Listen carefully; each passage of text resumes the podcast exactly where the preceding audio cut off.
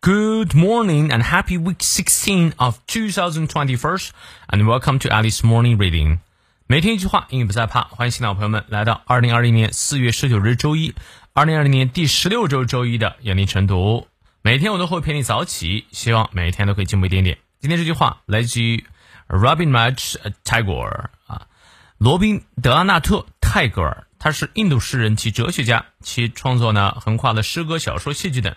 他呢也是第一位获得诺贝尔文学奖的亚洲人啊。那他说的这句话我也很喜欢：If you shut the door to all errors, truth will be shut out。你如果拒绝面对所有错误，真相也会被挡在门外。你看对了吗？我们来逐词看一下。If you shut the door to all errors，啊，shut the door to，嗯，指的是关上什么什么的门啊，shut 有关的意思，shut up 指的是闭嘴。 Shut the door to all the errors 啊，error 指的是错误，嗯，所有的错误，也就是说你不想犯任何错误的话，truth 真相 will be shut out 也会被关在门外，啊，所以我们人在认知的时候肯定会遇到一些错误的，没有关系啊，不要害怕错误，拒绝错误，而是要为了寻找真相而不断的去排除错误，这是我们要去做的事情啊。这句话本身比较好理解，让我们来看一下其中的发音知识点。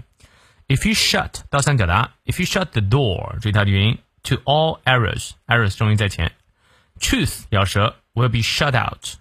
好，从头到尾我们来过两遍。If you shut the door to all errors, truth will be shut out。再来一遍。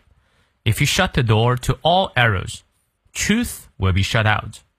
如果是英式发音呢，元音后的 r 不念。If you shut the door to all errors, truth will be shut out。好，有任何问题，我们六点半到七点半的晨读直播不见不散。 See you later.